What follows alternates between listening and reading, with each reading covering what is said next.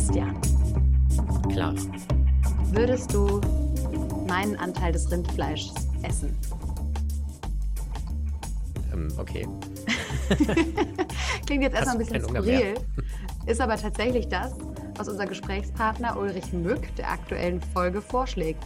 Ja. Der ist Agraringenieur und langjähriger Ökoberater, eben mit Schwerpunkt Kühe, Rinder. Und der will diese Erzählung der Kuh als Klimakiller unbedingt korrigieren. Er sagt, wenn ich kein Rindfleisch esse, dann muss ich jemand anderen finden, der mehr für mich isst. Okay, und jetzt muss ich dich leider enttäuschen. Ich esse gar keinen Rindfleisch, glaube ich, so gut wie gar nicht. Dann müssen wir beide jemanden finden. Ich glaube, wir werden aber genug Freiwillige, da werden sich schon welche melden, ähm, die sagen, okay, wir übernehmen euren Anteil. Normalerweise ist das ja so ein Kampf zwischen Vegetariern und Veganern gegen Fleischesser. Ähm, Ulrich Möck sagt aber, die sollten sich besser zusammentun, denn insgesamt müssen wir einfach einen gewissen Anteil an Rindfleisch essen, wenn wir das Klima Mhm. schützen wollen. Denn es scheint so, das habe ich aus dieser Folge mitgenommen, dass es gute und schlechte Fleischesser gibt. Die Menschen, die Rindfleisch essen, das sind die Guten, die tun etwas tatsächlich für die Umwelt und für die Natur, weil dieses Narrativ vom Klimakiller Kuh, sagt Ulrich Mück, nicht stimmt. Und diejenigen, die Schweinefleisch essen, die Hähnchenfleisch essen oder Putenbrust zum Beispiel, das sind die, die das schlechte Fleisch essen, weil das das Fleisch ist, bei dem die Tiere mit dem Getreide vom Acker gefüttert werden. Richtig, und dadurch extrem viel Fläche verbrauchen, die ja, wenn wir klimafreundliche Ernährung betrachten, immer im Mittelpunkt steht. Wie viel Fläche verbrauchen wir dafür? Und Hm. das ist auch die Argumentation, die eben Ulrich Mück verwendet. Es geht um das ganze System Erde und nicht um den einzelnen CO2-Fußabdruck von einem Lebensmittel. Das heißt, wir müssen schauen, Kühe haben ja noch andere Effekte, die sind gut für die Biodiversität und können viel CO2 im Boden speichern. Auch das erklärt er uns nochmal ganz genau. Dafür ist es aber schon wichtig, dass man bis zum Ende hört, denn es kommt natürlich sehr stark darauf an, wie die Kuh gehalten Mhm. wird oder das Rind und was für ein Leben die so hat. Genau. Die gute Kuh ist die, der es auch am besten geht. Nämlich die auf der grünen Weide steht und dort aus Gras, Milch und Fleisch macht. Richtig. Alles dazu in der neuen Folge Klimalabor. Auf geht's. Bei uns ist jetzt Ulrich Mück. Vielen Dank, dass Sie sich die Zeit genommen haben, Herr Mück.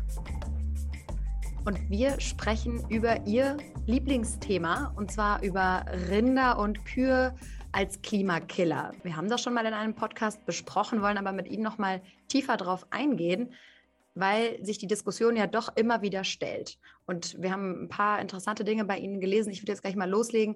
Sind Vegetarier klimafreundlicher als Menschen, die Fleisch essen?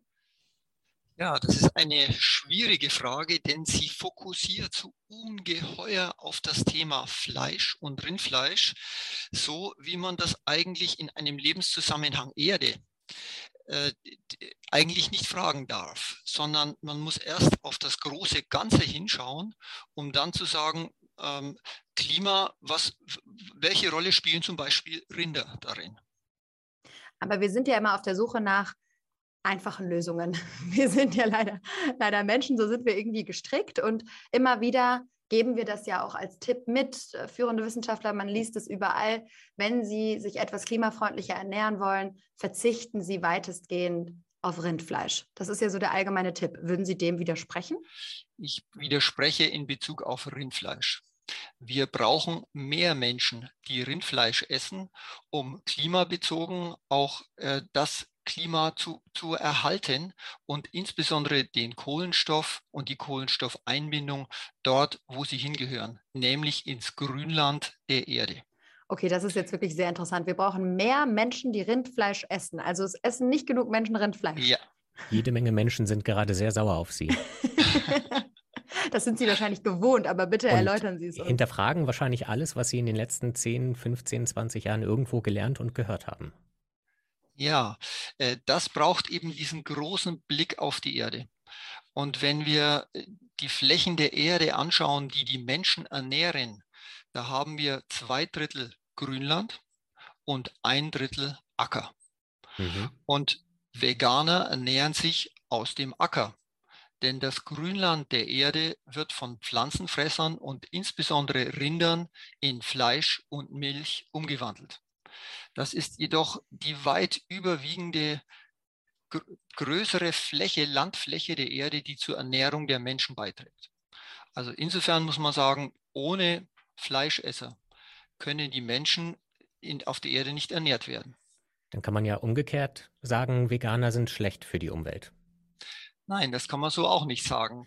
Ganz grundsätzlich Puh, äh, geht es darum, jeder ist in seiner Ernährung frei und seine Ernährungswahl so zu treffen, ähm, wie er möchte. Mhm.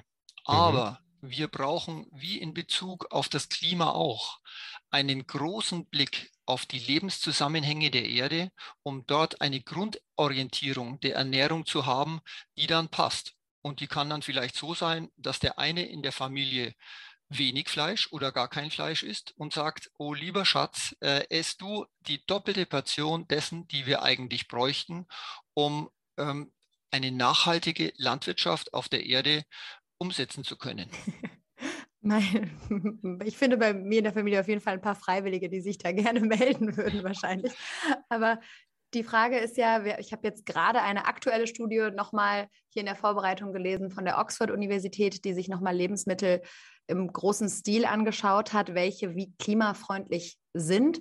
Und da landen eben Fleischprodukte, insbesondere Rindfleischprodukte, immer wieder ganz oben auf der Liste der klimaunfreundlichsten Lebensmittel. Deswegen müssen wir das jetzt nochmal genauer aufbrechen, was Sie meinen, inwiefern Rindfleisch dann doch eben so wichtig ist fürs Klima. Ich habe mit dem flächenbezogenen Ansatz des, der Betrachtung der klimaschonenden oder der klimaschädlichen Ernährung begonnen. Und das ist eben ein wesentlicher Unterschied, dass wir von den Flächen der Erde ausgehen müssen, um dann zu einer Nachhaltigkeit zu kommen. Nachhaltig wird Ernährung nur, wenn im Durchschnitt aller Menschen, die sich ernähren, das Flächenverhältnis getroffen wird der Erde, aus dem Ernährung hervorgeht. Ansonsten ist die Ernährung eigentlich nicht nachhaltig. Mhm. Dazu brauchen wir den Durchschnitt der Menschen. Und ein Einzelner kann für sich auch entscheiden, ich ernähre mich vegetarisch. Nur mhm. muss ganz deutlich sein, wir brauchen viele Esser von Rindfleisch auf der Erde, aber möglichst wenig von Schwein und Geflügelfleisch und möglichst weniger von Eierverzehr. Okay, das heißt, das eigentliche Problem liegt nicht bei den Rindern, das wollen Sie sagen. Das Problem der Oxford-Studie liegt darin, dass produktbezogene Durchschnittswerte hergenommen werden. Diese produktbezogenen Einschätzungen von einzelnen Lebensmitteln haben ungeheure breite Spannen. Ein einzelnes Produkt kann eben sowohl ungeheuer klimaschädlich sein, oder sehr klimapositiv, je nachdem, wie viel fossile Energie in seiner Produktion, in seiner mhm. Erfassung, in seiner Verarbeitung, in seinem Transport, in seiner Verpackung enthalten ist.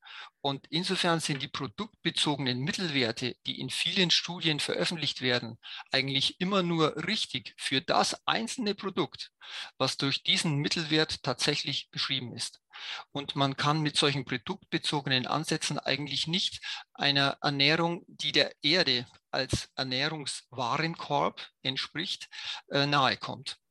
Also Sie meinen mit Produkt, dass man bei der Oxford-Studie in den Supermarkt gegangen ist und geschaut hat, was liegen dort alles für unterschiedliche Waren rum, wo sind die unterschiedlichen Fleischsorten drin und wie wurden die hergestellt und was hat das für einen Abdruck? Sicherlich hat man sehr eine große Spanne ermittelt zwischen verschiedenen Produkten und hat dann aber letztlich einen Mittelwert veröffentlicht, mhm. der aber nur konkret richtig ist für das Produkt, was entsprechend diesem Mittelwert auch richtig berechnet wurde, was vielleicht eine mittlere Transportdistanz hat. Ähm, und dann ein wesentlicher Punkt, der jetzt bei den Rindern noch dazu kommt, die Einschätzung des Methans spielt eine große Rolle. Methan wurde über viele Jahre falsch zu stark eingeschätzt in der Bewertung ähm, des, der Klimawirkungen. Mhm. Warum zu stark? Also wir wissen ja, Methan ist eines der schädlichsten Klimagase. Klar, es hält sich nicht ganz so lange in der Atmosphäre wie CO2, deutlich mhm. kürzer. Aber es ist natürlich für den kurzfristigen Effekt und die Klimaerwärmung doch schon sehr entscheidend. Ja, aber solange eben immer ein gleichbleibender Level von Methan ausgeschieden wird, wird dieses Methan innerhalb weniger Jahre, eines Jahrzehnts, weitgehend abgebaut und äh, verliert seine Klimaschädlichkeit. Wenn jetzt äh, neue Methanquellen dazukommen, was bei den Rindern nicht der Fall ist, seit 30 Millionen Jahren scheiden Rinder Methan aus durch ihr Verdauungssystem. Aber es sind doch viel mehr Rinder durch unsere Massentierhaltung.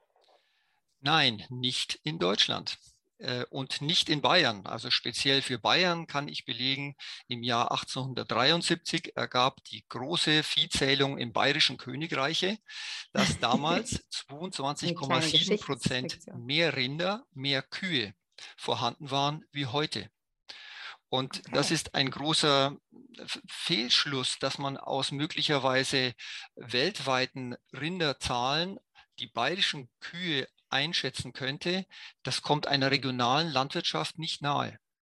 Das heißt, weltweit hat sich die Zahl der Rinder schon erhöht, aber in Deutschland nicht. Möglicherweise, ja, aber zumindest ganz konkret kann ich nachvollziehen, in Bayern und in Deutschland hat sich die Zahl der Kühe nicht erhöht innerhalb des menschengemachten Klimawandels, der Zeitraum etwa seit 1880. Mhm. Aber wir müssen ja beim Klimawandel die gesamte Welt betrachten. Also es hilft uns ja dann nicht, wenn das tatsächlich in einem Land weniger werden und dafür in 100 anderen Ländern mehr. In Bezug auf den Klimawandel ist die, die grundsätzliche Frage, ähm, warum sind Rinder in den menschengemachten Klimawandel einbezogen? Es gibt natürliche Methan, Methanproduzenten, wie zum Beispiel mhm. die Blattschneiderameisen, die Termiten, äh, die Wildwiederkäuer, auch die emittieren Methan, die sind aber nicht in den menschengemachten Klima einbezogen. Und für Bayern zumindest kann ich sagen, in Bezug auf die Rinder ist es zu Unrecht. Ja, das finde ich für Bayern wirklich interessant, aber man muss natürlich sagen, dass, dass wir eben Rinder halten für Menschen. Als Nutztiere. Und genau, das ist natürlich dann der entscheidende Unterschied. Das tun wir bei Termiten, soweit ich weiß, nicht. Ja, äh, das ist aber jetzt kein Gesamtzusammenhang mehr, sondern äh, da kommen auch andere Aspekte dazu, nämlich zum Beispiel die Ernährungssicherheit. In Bezug auf das Klima werden sehr viele Faktoren eben nicht berücksichtigt, wie zum Beispiel Biodiversität, die Kohlenstoffeinbindung, bei der die Rinder und alle Wiederkäuer eine ungeheure Rolle gespielt haben. 30 Millionen Jahre lang haben sie durch ihr, ihren Verbiss im Grünland die Grünlandpflanzen immer wieder dazu angeregt, neue Wurzeln auszutreiben. Und die alten haben den Kohlenstoff im Boden angereichert. Deshalb hat das Grünland einen 1,2 bis 5 mal höheren Kohlenstoffgehalt als ein durchschnittlicher Acker.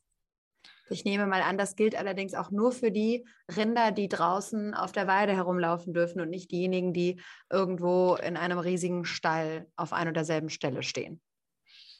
Ja, sofern Rinder mit Grünland gefüttert werden, dann sind sie klimaschonend und klimawirksam positiv das, was natürlich in vielen Haltungen, konventionellen Tierhaltungen getan wird, dass hohe Anteile der Ration der Rinder über Kraftfutter ähm, mhm. erfolgen. Mhm. Und äh, das ist nicht wirklich klimaschonend. Also, Aber Grünland und Rinder sind eine Paarung, die ist naturgegeben, wunderbar. Und in der Form sind Rinder auch Verdauungswunder die eben dieses, diese relativ minderwertige, nicht für den Menschen verfügbare ähm, Masse, Biomasse in Lebensmittel umwandeln können. Wäre es dann sinnvoller, die Rinder in zwei Gruppen aufzuteilen, weil es wird ja alles immer so in einen Topf geworfen. Wenn man die nachhaltige Rinderzucht betrachtet und dann eben die Massentierhaltung, würde das helfen? Massentierhaltung ist ein sehr hm, nicht definierter Begriff. Also ja. es, es geht da die, der Grundfutteranteil zum Beispiel, das sind jetzt fachliche Begriffe, die diese Fähigkeit der Rinder, ähm, insbesondere Raufutter, Grünland in äh, mhm. Lebensmittel umzuwandeln, in, mhm. ins Auge fassen. Da gibt es fachliche Begriffe, aber der Begriff Massentierhaltung äh, ist eigentlich nicht definiert und auch ja. ein großer ökologischer Be äh, Betrieb, der vielleicht 500 Rinder hat, äh, kann durchaus klimaschonend sein, wenn er Weidehaltung betreibt. picke jetzt aber mal ein Extrembeispiel raus, zum Beispiel aus Brasilien, wo wir wissen, dass eben riesige Flächen auch gerodet werden. Das kommt dann ja auch noch auf den mhm. Klimaeffekt obendrauf, damit Rinder dann dort weiden können. Wie würden Sie das einordnen in dieses System jetzt auf Ihrer Argumentationslinie? Ja, also die Fütterung von Rindern aus Grünland und die Haltung von Weiderindern ist insbesondere klimaschonend und zu fördern. Und solche Feedlots, wie wir sie aus Mexiko oder auch äh, aus ja. den USA, aus Brasilien kennen, die sind natürlich nicht zu fördern und auch deren Verzehr nicht. Aber auch da sollten wir schauen, wir sollten zuerst in Deutschland anfangen und ähm, hier haben wir auch an, haben wir andere Verhältnisse. Und auch da kann man aber sagen, Rindfleisch aus Weidehaltung, aus dem Ökolandbau, das ist eine eindeutige Ernährung, die klimaschonend wirkt und die zu fördern wäre.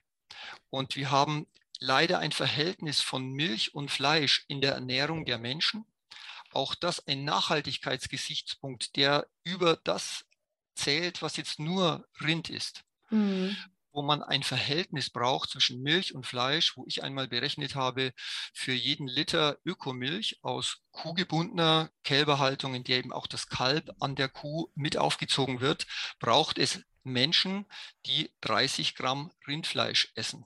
Pro, und pro also Liter Milch. Pro Liter Milch. Mhm. Ui. 30 Gramm, okay. Muss man erstmal kurz überlegen, was das so bedeutet ja, für den. Das ist etwas so ein Stückchen Rindersalami. Also nicht viel, muss man sagen, ne?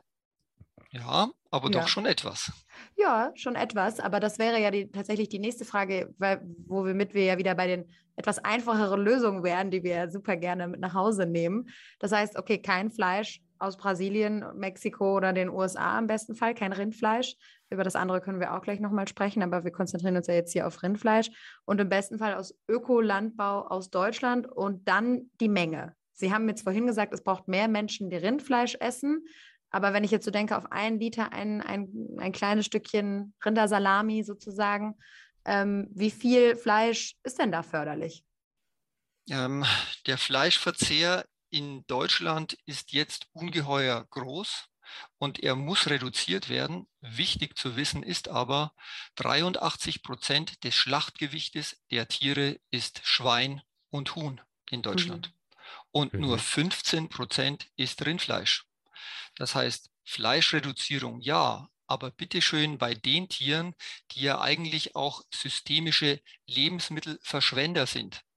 Denn deren Fleisch und die Eier geht aus, daraus hervor, dass ungeheuer viel Lebensmittel, nämlich circa 80 Prozent der Ration bei Schweinen und bei Geflügel, in diese Tiere gefüttert wird. Und es geht daraus eine Einheit Lebensmittel hervor. Also man füttert zwei bis fünf Einheiten Lebensmittel und eine Einheit Lebensmittel ist tatsächlich daraus hervorgehend zum Verzehr.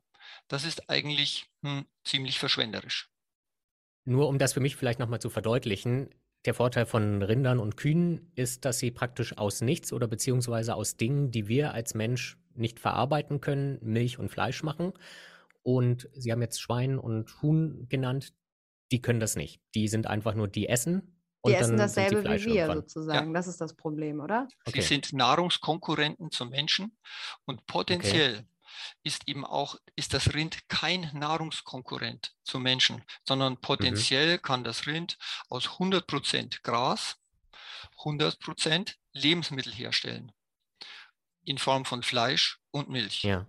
Und äh, das gibt einen wissenschaftlichen Begriff dafür, der heißt Lebensmittelkonversionseffizienz.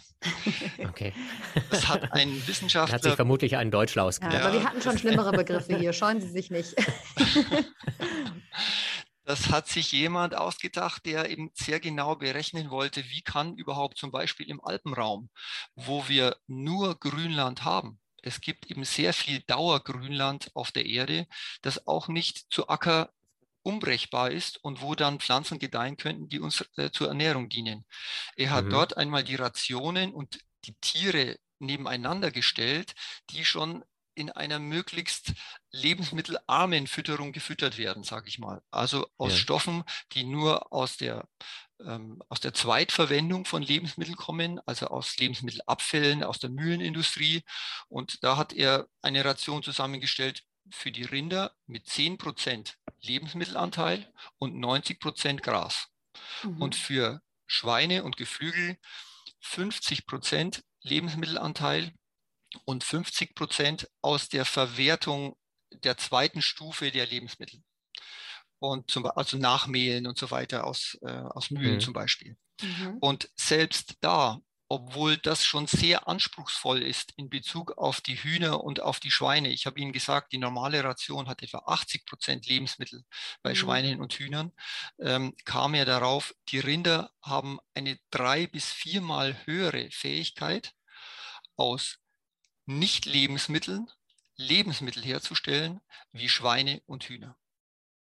Das heißt, das erscheint mir auch sehr logisch. Da würde ich, würde ich Ihnen jetzt nicht widersprechen wollen. Weniger Hühner, weniger Pute, weniger Schwein vor allem essen. Da gibt es keinen Zweifel dran. Das hilft dem Klima, wenn wir das deutlich reduzieren. Und wir brauchen, ich ergänze, und wir brauchen die Kühe unbedingt, um den Kohlenstoff im Grünland zu erhalten und das Grünland weiter zu benutzen, um Kohlenstoff einzubinden. Und es ist eben fünfmal mehr äh, Kohlenstoff in, im Dauergrünland der Erde enthalten, wie in allen Äckern der Erde etwa.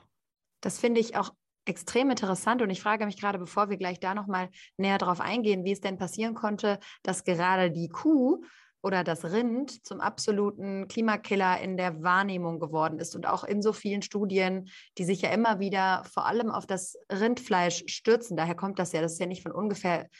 Wir haben eine Studie jetzt schon erwähnt, die Oxford-Studie. Und eben in dieser Einzelbetrachtung steht das Rind immer ganz weit oben. Hat das Rind nicht genug Lobby oder was ist da passiert?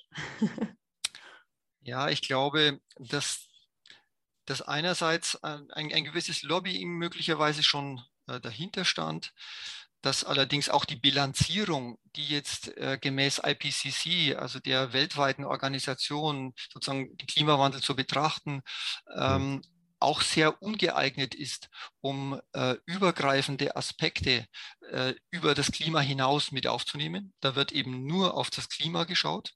Mhm. Und äh, auch nur nationalstaatliche Situationen. Also es wird immer auf die nationalstaatliche Bilanzierung geschaut. Und solche äh, Flüsse wie zum Beispiel die Verfütterung von ungeheuer vielen Import-Futtermitteln, an Schweine und Hühner insbesondere, mhm. die bleibt da außen vor.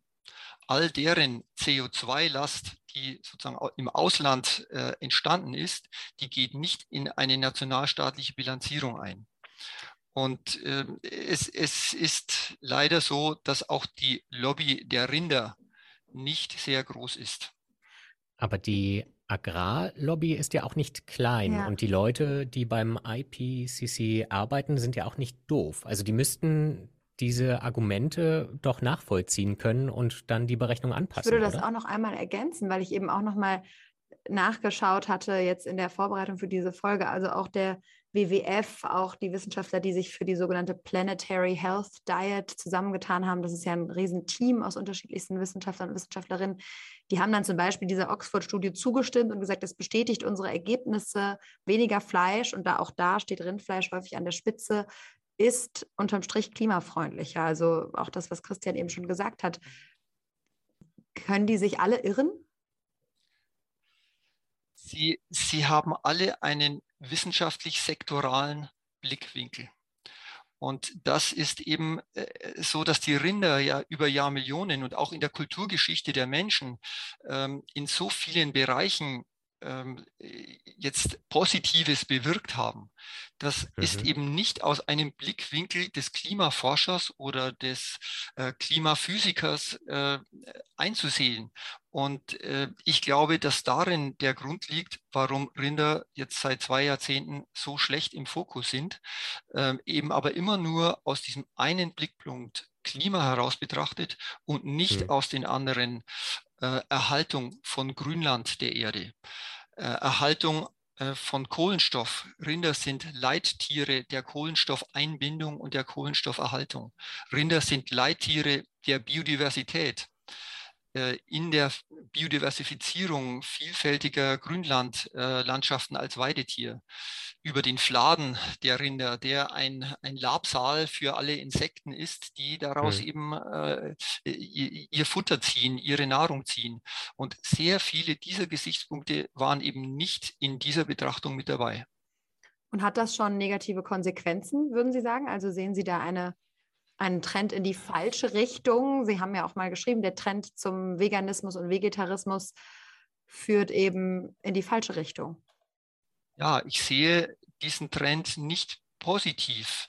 Ich würde diese Menschen gerne gewinnen, um zumindest in ihrem Familienzusammenhang andere ähm, Partner äh, zu gewinnen, die sagen, ja, ess du meinen Fleischanteil für mich, ich mag kein Fleisch essen. Das fände ich gut in Bezug auf, das, auf den Grundwarenkorb der Erde, die uns eben zwei Drittel Grünland, Dauergrünland anbietet und ein Drittel Acker. Müsste das dann in der Berechnung auch bedeuten, ich muss zwei Drittel Produkte aus äh, tierischer Haltung zu mir nehmen, die eben auf Grünland hergestellt werden? Das heißt, äh, Milch von Kühen oder Ziegen zählen da, glaube ich, auch dazu. Ja. Ähm, müsste meine Ernährung dann so aussehen, dass ich zwei Drittel das esse und ein Drittel ähm, eben Dinge, die vom Ackerland, also Gemüse, Getreide, mhm. Obst mhm. stammen? Also ich meine nein, sondern das, was wir brauchen, ist ein Ernährungsmenschen, die vierte Dimension des Ernährungsmenschen, nämlich nicht der Herbivore, also der reine vegane Esser, auch nicht der Karnivore, der rein Fleischesser und auch mhm. nicht der Omnivore, der eben sowohl vom einen als vom anderen ist, sondern wir brauchen eigentlich den Lockervore. Jennifer Prentice ist eine Ernährungsaktivistin aus den USA, die diesen Begriff vor einigen Jahrzehnten geprägt hat. Und äh, er beschreibt eben ähm, wirklich nachhaltig. Und die Welt retten kann eigentlich nur, ein Mensch, der sich vorwiegend von dem ernährt, was in seiner Umgebung wächst. Womit wir wieder und, bei der regionalen. Ja, das ist letztlich mhm. der regionale Begriff. Und wenn ich in einer Region bin, in der es viel Grünland gibt, dann sollte sich meine Ernährung eben auch aus viel Grünland, aus Grünland gewonnenem Fleisch und Milch dieser Tiere ähm, äh, zusammensetzen. Und in anderen Regionen könnte das auch weniger sein. Das würde eben sehr viel weniger Transportenergie auch benötigen.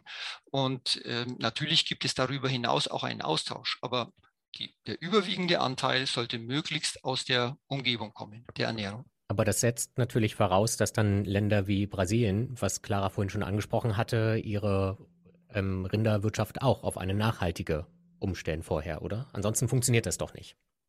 Ja, äh, das, das ist für viele Länder, würde das eine ganz andere ähm, sagen wir, Orientierung bedeuten.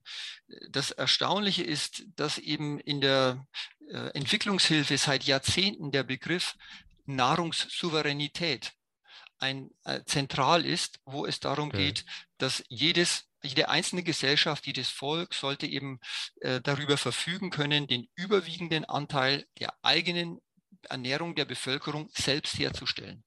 Das ist ja. ein ganz wichtiger Begriff, der eben in der Entwicklungshilfe seit Jahrzehnten propagiert wird. Wir sollten für uns denselben Begriff auf uns anwenden. Mhm. Und als Deutsche erstmal sagen, ja, wir essen zuerst die Lebensmittel, die auf unseren heimischen Flächen entstehen und darüber hinaus auch noch andere. Das wäre für die Welt ähm, insgesamt ein sehr wichtiger politischer Ansatz. Das heißt aber eben, dass wir auch unsere Schweine und Hühner nicht mehr mit dem Getreide füttern dürften, was wir eigentlich für unsere eigene Ernährung bräuchten, weil das ist ja gerade Schweinefleisch wird ja massiv exportiert aus ja. Deutschland heraus. Und von diesem Schweinefleisch wird ein sehr großer Teil, nämlich circa 40 Prozent der Futtermittel für die Schweine aus dem Ausland bezogen. Das hat jetzt eben auch der Ukraine-Krieg nochmal deutlich gemacht mhm. und äh, die Verwerfungen, die es da im Weltgetreidemarkt gegeben hat. Also doppelt schlecht, sozusagen. Ja, das ist der Punkt, den ich gerade ansprechen wollte. Aber für die Länder wie die Ukraine ist, doch, ist das doch dann ein Nachteil, wenn sich jetzt alle Länder selbst mit ihrem eigenen Getreide versorgen, kann die Ukraine ja nichts mehr exportieren. Und die Ukraine kann ja unter anderem deshalb so viel exportieren, weil sie, glaube ich, so ein bisschen die Kornkammer der Welt ist und mit die besten Ackerflächen der Welt hat, genauso wie Deutschland und Russland, glaube ich. Ja, also es gibt viele Länder der Welt, die wahrscheinlich nicht ohne Getreideimporte auskommen. Allerdings sollte dann nicht Deutschland, weil eben hier genügend Geld vorhanden ist, Lebensmittel aufkaufen und dann äh, in Tiermägen verfüttern. Mhm. Ähm, das entzieht eben genau äh, den, den, Notwendigkeiten, die wir aktuell äh, eigentlich bräuchten weltweit, ähm, Ernährung für Menschen. Und äh, insofern halte ich das für keinen Widerspruch, äh, wir, wir brauchen in allen Ländern der Welt mehr Ernährung aus den heimigen, heimischen Flächen. Das heißt, wenn ich Sie richtig verstehe, müsste jedes Land eben schauen, wofür eignen sich unsere Flächen am besten, zu welcher Produktion von welchem von welchen Nahrungsmitteln. In Deutschland, Sie haben es eben schon mal kurz erwähnt, hat man in Bayern wahrscheinlich viel Grünland, viel Alpengrünland, wo man eben nicht so gut Felder anlegen kann, wo gut Kühe grasen können, so wie wir es auch von Heidi und Co. schon äh, seit äh, Jahrhunderten kennen, während man in Mitteldeutschland äh, und in Ostdeutschland sehr fruchtbare Böden hat, auf denen sich gut Ackerlandwirtschaft betreiben lässt und wo vielleicht keine Schweineställe stehen sollten. Ja, wenn noch genügend Niederschlag fällt. Auch hier sind wir in einer ja. Klimafolgenveränderung äh, der Landwirtschaft, wo wir auch noch mal sehr genau hinschauen müssen, wie müssen wir darauf zugehen. Und ähm, ja, also das wäre ein großes Feld, wo auch die Rinder eine wichtige Rolle spielen. Denn in vielen Regionen der Welt, in der eben nur sehr wenig Regen fällt, sind dann die Rinder dasjenige Tier, was äh, dieses trockene Gras, was über weite Teile des, des Landes und der, des Jahres auf den Flächen stehen, diese Tiere können sich daraus noch ernähren und sozusagen das Fleisch äh, für die nächste Regenzeit äh, bevorraten und den Menschen dort noch Ernährung geben, äh, während eine Bewässerungsfeldwirtschaft dort nicht möglich ist.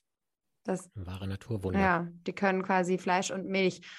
Und jetzt damit wir das nicht ganz außen vor lassen, können Sie noch einmal erklären, wir haben es immer mal wieder so angerissen, welche positiven Klimaeffekte denn die Kuh Ihrer Meinung nach hat. Wir hatten CO2-Speicherung im Boden zum Beispiel. Können Sie das noch einmal genauer erläutern? Ja, die Kuh ist ein Verdauungswunder. Sie hat ähm, etwa ein Drittel Gesamt, ihres gesamten Körpervolumens ist Verdauung. Und diese Verdauung macht ihr fähig, aus minderwertiger Pflanzensubstanz Lebensmittel zu erzeugen, sich selber zu erhalten. Bei diesem Vorgang frisst sie das Gras. Sie verbeißt das Gras und in dieser ungeheuren Partnerschaft mit den Gräsern werden die Gräser durch den Biss angeregt, einerseits Wurzeln absterben zu lassen und neue Wurzeln auszutreiben. Das Feinwurzelwerk der Gräser äh, ist dauernd im Abbau und wieder im Aufbau. Und was dabei hinterlassen wird, ist Kohlenstoff der Wurzeln, der abgestorbenen Wurzeln im Boden. So baut der Biss der Tiere und auch der Fladen, der dann aus diesen Tieren als Wohltat für die Biodiversität hervorgeht, also auch für das Insektenleben und aus dem zum Beispiel die Mistkäfer kleine Kügelchen rollen und wiederum den, in den Boden hineinbringen. Auch dabei verbleibt mehr Kohlenstoff im Boden wie bei anderen Tierarten. Und ähm, ja, insofern, die Kuh ist ein Verdauungswunder und ein Leittier der CO2-Einbindung im Grünland. Das erklärt vielleicht auch, warum sie bei den Indern heilig ist. Es bleibt nur noch die Frage, warum wir sie dann essen sollten, wenn die Kuh, wenn die Kuh so viele tolle Leistungen für uns vollbringt. Ja, das ist jetzt dann der, der, Zusammen, der Lebenszusammenhang einer Kuh. ähm, der Lebenszusammenhang ein einer Kuh ähm, entsteht immer wieder aus dem höchsten Glück einer Kuh, nämlich ein Kalb zu bekommen. Und möglichst einmal im Jahr. Das heißt, in jedem Jahr entsteht neu ein Kalb und nach etwa drei bis vier Monaten. Und das quasi ganz natürlich, weil es die Kuh glücklich macht. Ohne den Eingriff des Menschen würde Nein, jedes Jahr es braucht ein schon entstehen. den Eingriff des Menschen in der, in der Rinderhaltung. Allerdings in Bezug auf, sagen wir, naja, die, die Nicht-Tierhaltung ist das eben äh, auch immer wieder diskutiert. Ähm, die Gemeinwohlkuh, die eben keine Kälber bekommt, mhm. Daraus entsteht auch kein Fleisch. Also die, man, man hat die Anti-Baby-Pille für die Rinder. Es entsteht kein weiteres Fleisch. Man kann Kühe noch irgendwie halten als Gemeinwohltier. Ähm, dann vergisst man aber, dass in dem Kalb bekommen eigentlich das höchste Glück der Kuh ähm, vorhanden ist. Man entzieht mhm. ihr Tierwohl. Das ist jetzt mein Aspekt, äh, warum ich das so noch betone. Ähm, und das Problem, was man dann hat, ist eben jedes Jahr entsteht ein Kalb. Für die Milcherzeugung braucht man aber, je älter die Milchkuh werden darf, äh, nur sehr wenige Kälber. Wir nehmen an, mhm. eine Kuh gibt fünf Jahre Milch, jedes Jahr ein Kalb, dann braucht man nur ein Kalb aus diesen fünf Jahren, um wieder letztlich die Kuh zu ersetzen, die irgendwann aus der Herde ausscheidet.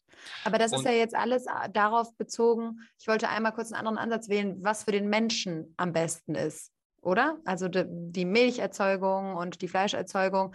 Mich würde jetzt mal interessieren, wenn wir jetzt sagen, die Kuh hat so einen tollen Klimaeffekt, ähm, warum können wir sie nicht einfach naja, so einigermaßen frei dann leben lassen und äh, warum müssen wir sie halten? Ja, die Rinderhaltung ist natürlich in unserer Welt ja etwas, was mit der Kulturaufgabe der Landwirtschaft überhaupt verbunden ist. Wir haben nicht die Situation wie in Indien, äh, dass wir jetzt unsere Kühe einfach an den Straßen laufen lassen könnten. Und das ist so in unserer Kultur nicht mehr möglich. Und das ist ja etwas, was jetzt über 8000, 10.000 Jahre ähm, auch die Kulturgeschichte der Menschen und der Rinder begleitet hat, dass der Mensch äh, in gewisser Art die Aufgabe übernommen hat, Rinder zu halten und Rinder schenken den Menschen daraus hervorgehend Fleisch und Milch. Und die Rinderhaltung sollte allerdings wieder sehr viel mehr mit der Würde der Tiere verbunden werden und auch mit der Würde der Schlachtung dieser Tiere, was ähm, also in Bezug auf die Schlachtstätten über die letzten 30, 40 Jahre leider nicht positiv verlaufen ist. Wir mhm. brauchen wieder mehr regionale Schlachtungen, ähm, tierwohlbezogene Schlachtungen, möglichst auf den Höfen. Da gibt es äh, auch rechtliche Ansätze dafür. Schlachtungen und Haltungen auch. Wir kennen alle und auch Haltungen. Ja, ja. die traurigen ja. Geschichten eben. Sie sagten, das ist das größte Glück der Kuh, ein ja. Kalb zu gebären, aber dann wird es eher häufig sehr früh weggenommen. Ja, die ähm, Weidetierhaltung sollte unbedingt gefördert werden. Ja. Herr Mück, ich hoffe, dass unsere Hörer und Hörerinnen bis zum Ende gehört haben, denn ich glaube, das sind einfach nochmal ein paar entscheidende Erkenntnisse. Vielleicht können Sie die noch einmal zusammenfassen, dass wir am Ende wieder eben die Dinge haben, die wir gerne mit nach Hause nehmen würden. Wie viel Rindfleisch darf ich essen oder sollte ich essen, um mich möglichst klimafreundlich zu ernähren? Jeder darf so viel Rindfleisch essen, wie er möchte, wenn es aus Weidetierhaltung aus der Region stammt und möglichst auch äh, aus artgerechter Biotierhaltung. Und weniger Schwein und weniger Huhn dann. Weniger Schwein und weniger Huhn ist äh, energiebezogen, ist ähm, klimabezogen sehr wesentlich die nächsten Jahre. Herr Mück. Der Satz, den sich alle merken werden, wir brauchen mehr Menschen, die Rindfleisch essen. Ja, das wird hängen bleiben. Aber wie gesagt, wenn man bis zum Ende hört, dann erschließt sich ja auch sehr vieles. Vielen Dank, Herr Mück, für das Gespräch. Vielen Dank.